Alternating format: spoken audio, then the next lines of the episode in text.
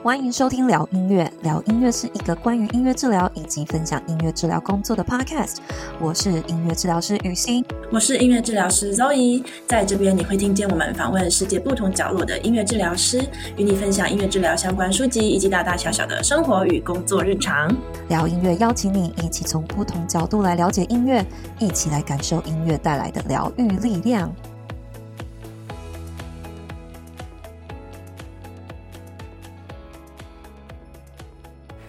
Uh, Hello，欢迎大家回到聊音乐，我是 Zoe。好，今天这一集呢，我们来到了 Music Therapy Population 的单元啦。这个单元哈，我觉得我们第四季以来啊，我们这个 population 族群的定义好像就越来越大，我们越来越像是在讲一个议题。有没有比如说社会正义啊，社会的议题啊，怎么有种越来越大、越来越难讲的感觉？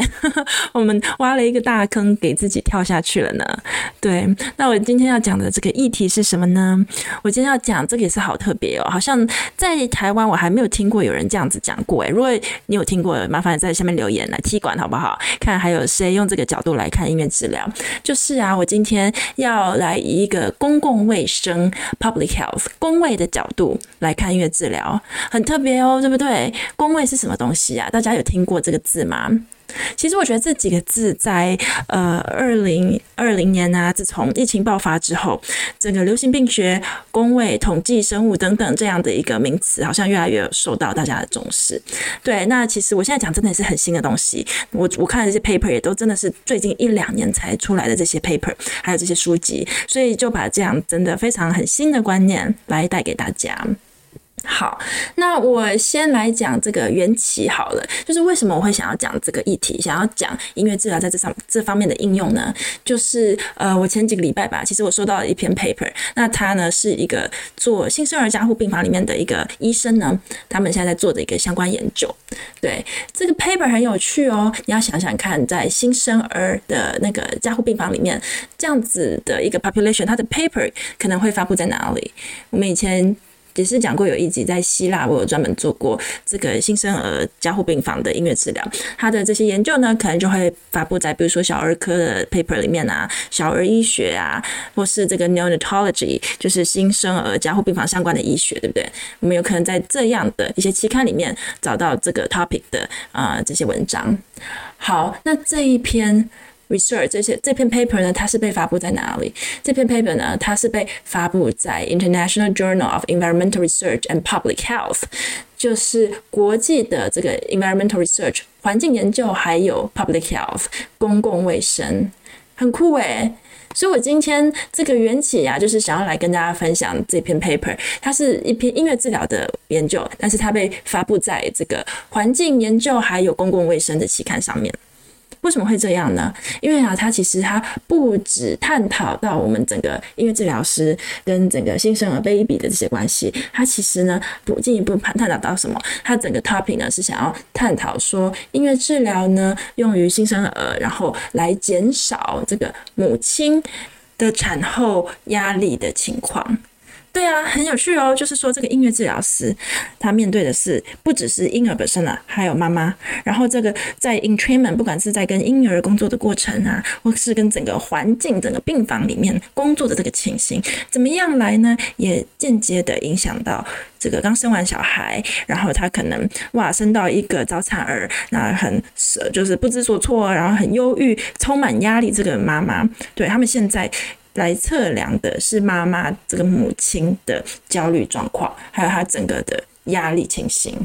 嗯，所以我就觉得这样子这个思考范围呢，是不是又把呃我们整个音乐治疗的光谱好像又拉大了很多，对不对？他从这个新生儿小 baby 拉到到整个环境，然后呢，就有这样环境的音乐者介入呢，他也可以进一步的呢增强母婴的关系，就他讲到这个 bonding 婴儿跟妈妈的关系。所以这篇 paper 里面呢，他还有讲到，嗯，所以他们最后做的这个问卷调查，其实就是对这个妈妈，对，然后问妈妈就说，哎，你呃经过了这几周的音乐治疗，那看着这个 baby 跟音乐治疗师这样一起呼吸，一起这样子的音乐律动，你现在的压力指数是多少？他们就填问卷。然后比如说零到四点，然后第一点是怎么样，第四点是怎么样？然后这个妈妈就填问卷，然后他们就做统计。那当然也是有实验组、对照组啦。实验组就是有接受音乐治疗的妈妈跟 baby，然后呃对照组呢就是没有接受音乐治疗的妈妈跟 baby 这样子。然后他们就呃用这个问卷的方式，用妈妈的回答，然后呢来统计说，哎，经过这样子音乐治疗介入后，这个妈妈她的忧虑情况，还有她整个压力的情况有没有减少？是的，这是一篇我最近呃前几个礼拜看到的吧，呃，从一个新生儿加护病房的医生那边，然后他寄给我的这一篇 paper，然后他主要呢，正是把这个 paper 的范围从儿科新生儿加护病房这个科别啊，整个又拉到了公卫、公共卫生还有环境的研究上面。对啊。好，那我刚刚讲这个 papers 呢，是最近我看到在德国的一篇研究啦。那德国的一篇研究，它主要是 Essen 那边，Essen 是一个地名哈，这个地方他们的医学大学他们所发的一些 paper。然后还有哪些国家可能会比较注重整个公共卫生的制度呢？公卫系统的运作呢？我就在想说，呃，可能是一些税收比较高的地方，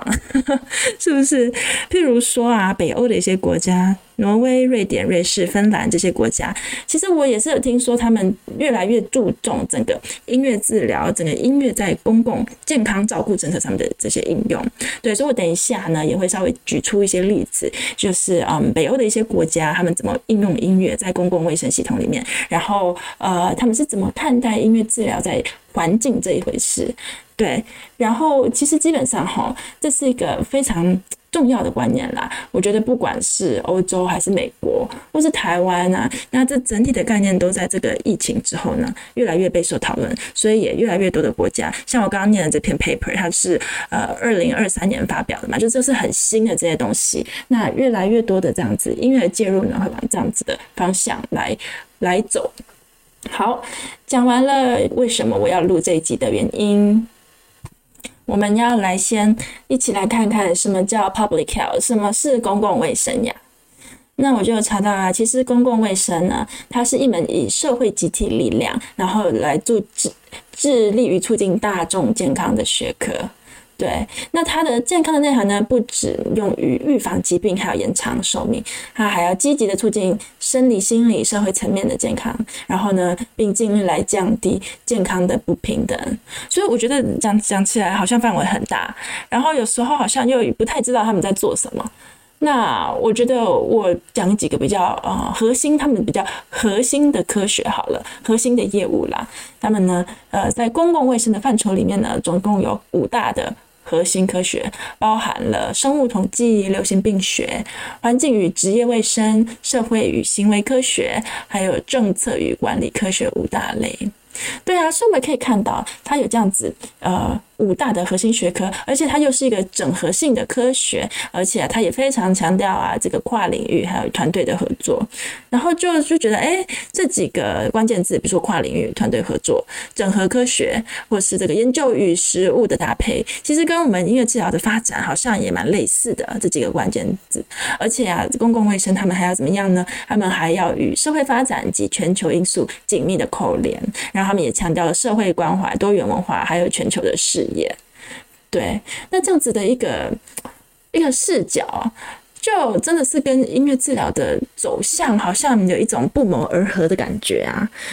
对啊，那其实我觉得公卫师啦。更幸运的就是说，他们在二零二零年的时候呢，呃，台湾的立法院有三读通过了公共卫生师法，所以呢，现在在台湾工作的公卫师呢是有受法律保障的。那这点在音乐治疗师们还在努力，表达性艺术治疗师还在努力当中，对，这是很不一样的地方。那整个嗯大概念啦，其实我觉得很多不谋不谋而合的一些角度，譬如说呢，公共卫生师啊，他们看重的是一个群体，就整个社会群体的一个展现。那他们呢，呃，会。主主要是看这个疾病的预防、预防啊，环境的促进，然后整个环境行为的介入。对，那在医学的角度来看呢，那医学比如说医生、护理师、呃，物理治疗师、职能治疗师、心理师等等呢，啊、他们看的是更个人的一个系统喽。他们主要看这个个人的诊断、个人的治疗，然后他们做一些个人的健康管理。这是最大的不同啊，就是公共卫生师呢看的是一个群体，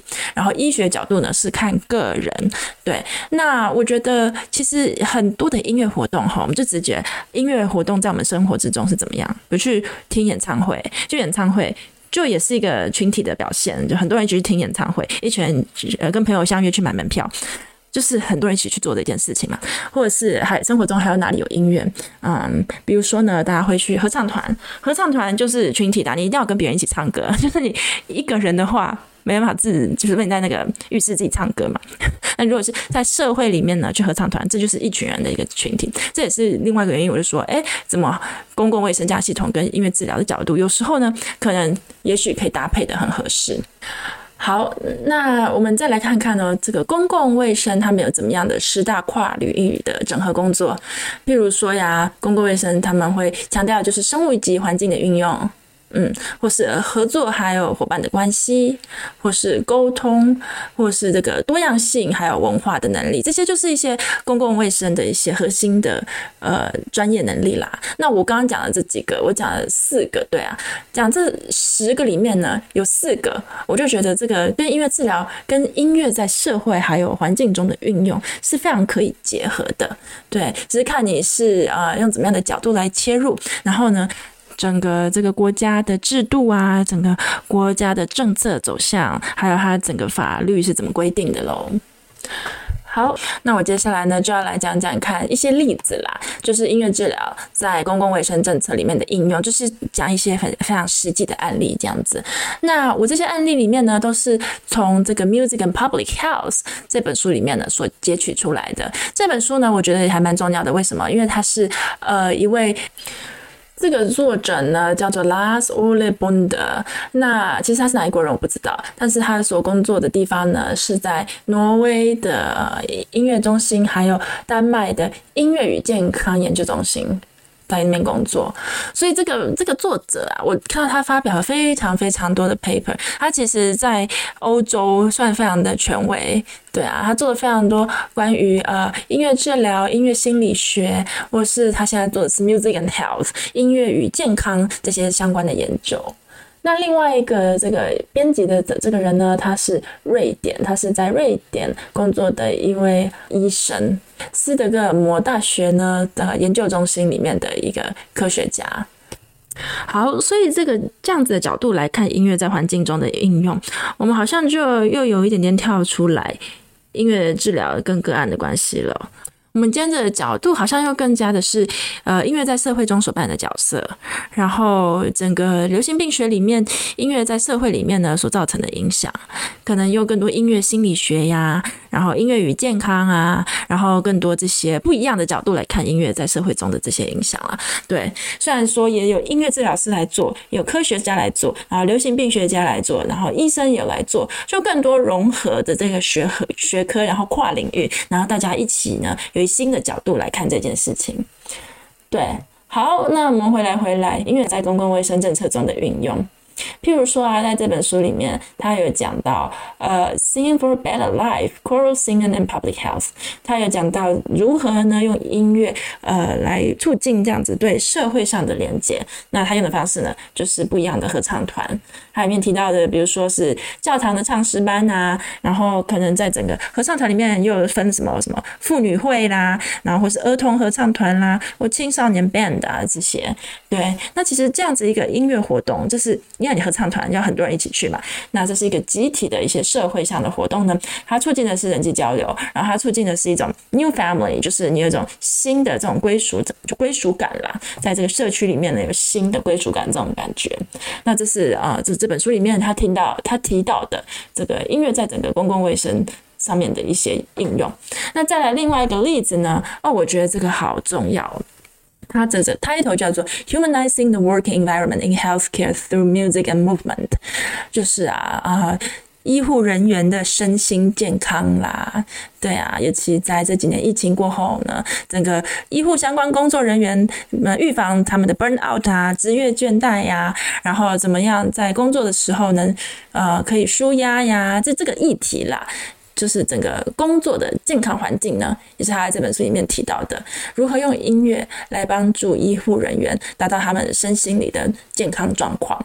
对，那为什么是用音乐？因为书上有讲到啊，音乐呢可以 as a training of emotion and empathy，可以是一种来帮助大家表达身心里表表达情绪的一种工具。那这个表达情绪呢，可以让你抒发自己的压力还有心情。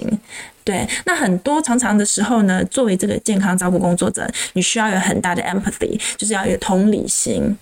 那借由音乐啊，或者一些其他的表达性艺术，也可以增加啊、健康照顾者、医护人员的同理心。哦，这一点我觉得其实我好像也很需要，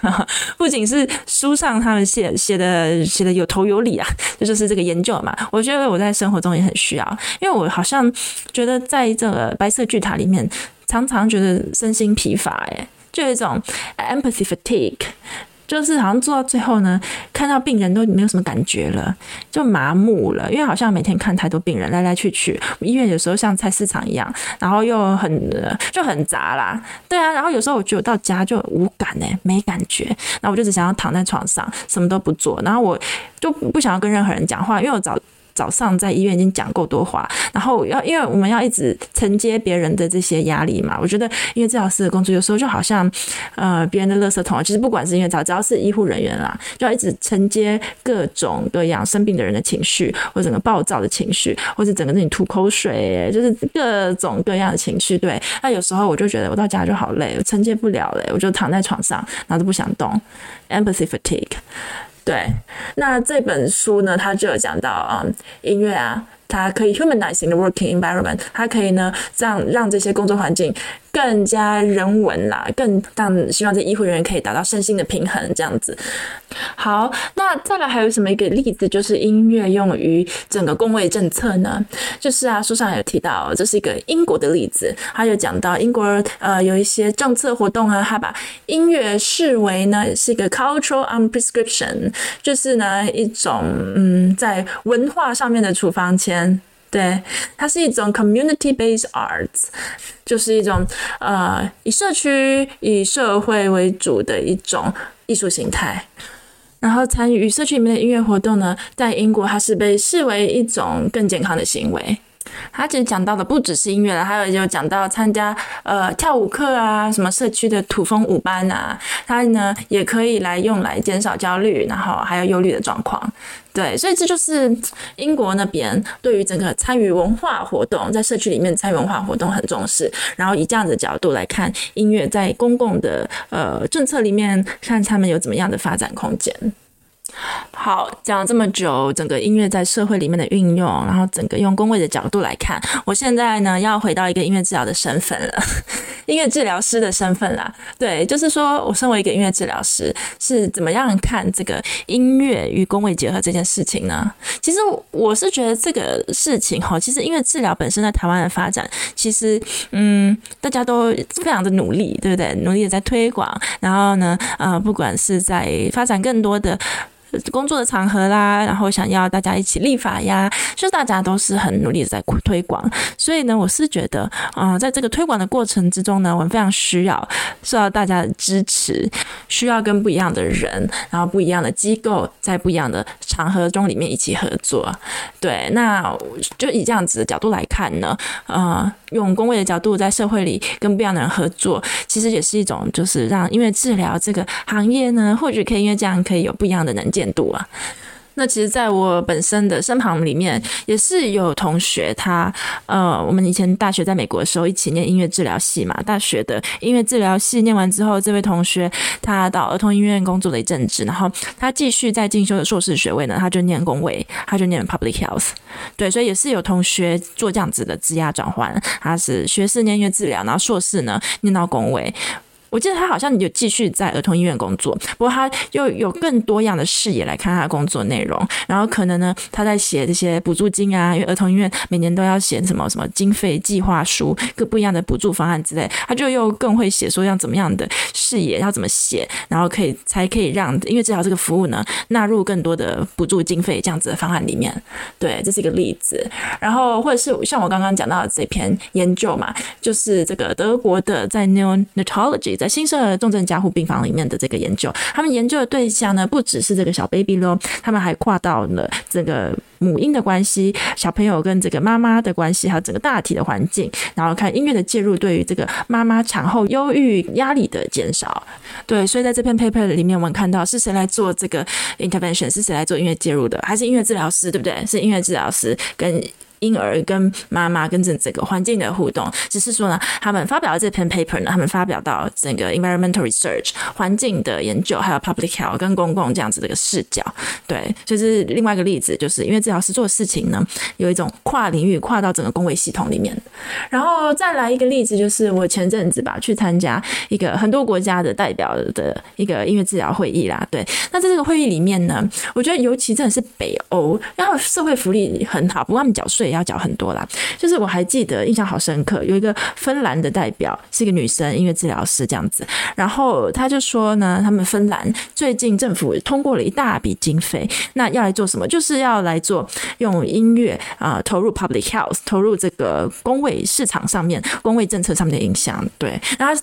讲这句话的人，他是一位音乐治疗师，然后说他非常的兴奋呢。这些音乐治疗师感觉他们就呃拭目以待，在芬兰就看看不知道这笔这笔经费啊会被放到哪里，可能去比如说做一个社区的失智症合唱团啊之类的，啊，或是呢，或是他们还有这个 public health clinic，就是在芬兰他们有这样一个公卫的一个小小的卫生中心，应该像这种台湾的卫生所啊、卫生中心这样子 public health clinic，然后在里面做更多卫教，用音乐治疗，用音乐的。观念做更多卫教的事情，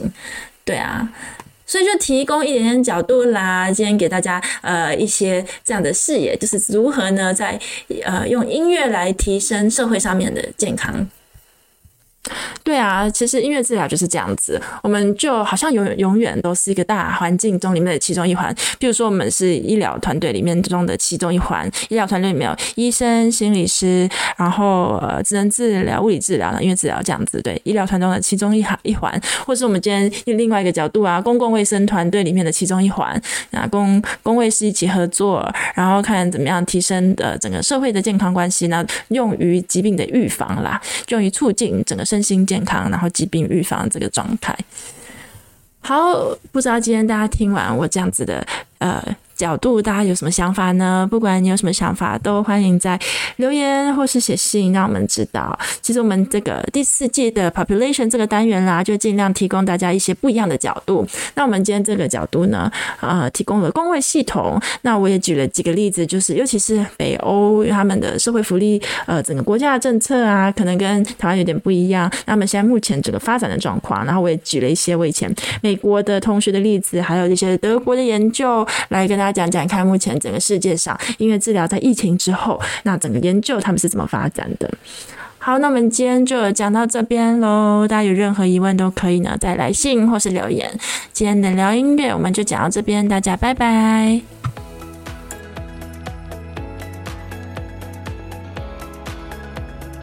谢谢大家今天收听聊音乐。如果喜欢我们的内容，请到我们 iTunes 平台上给五颗星并留言支持我们。那非苹果的用户也欢迎到其他平台或者聊音乐的 YouTube 频道按赞分享我们的节目。在 Apple、YouTube 和各大平台订阅这个频道，就不会错过我们每周的新节目喽。有任何想法或意见的话，也欢迎在平台上留言给我们。那我们下一集再跟大家继续聊音乐，拜拜。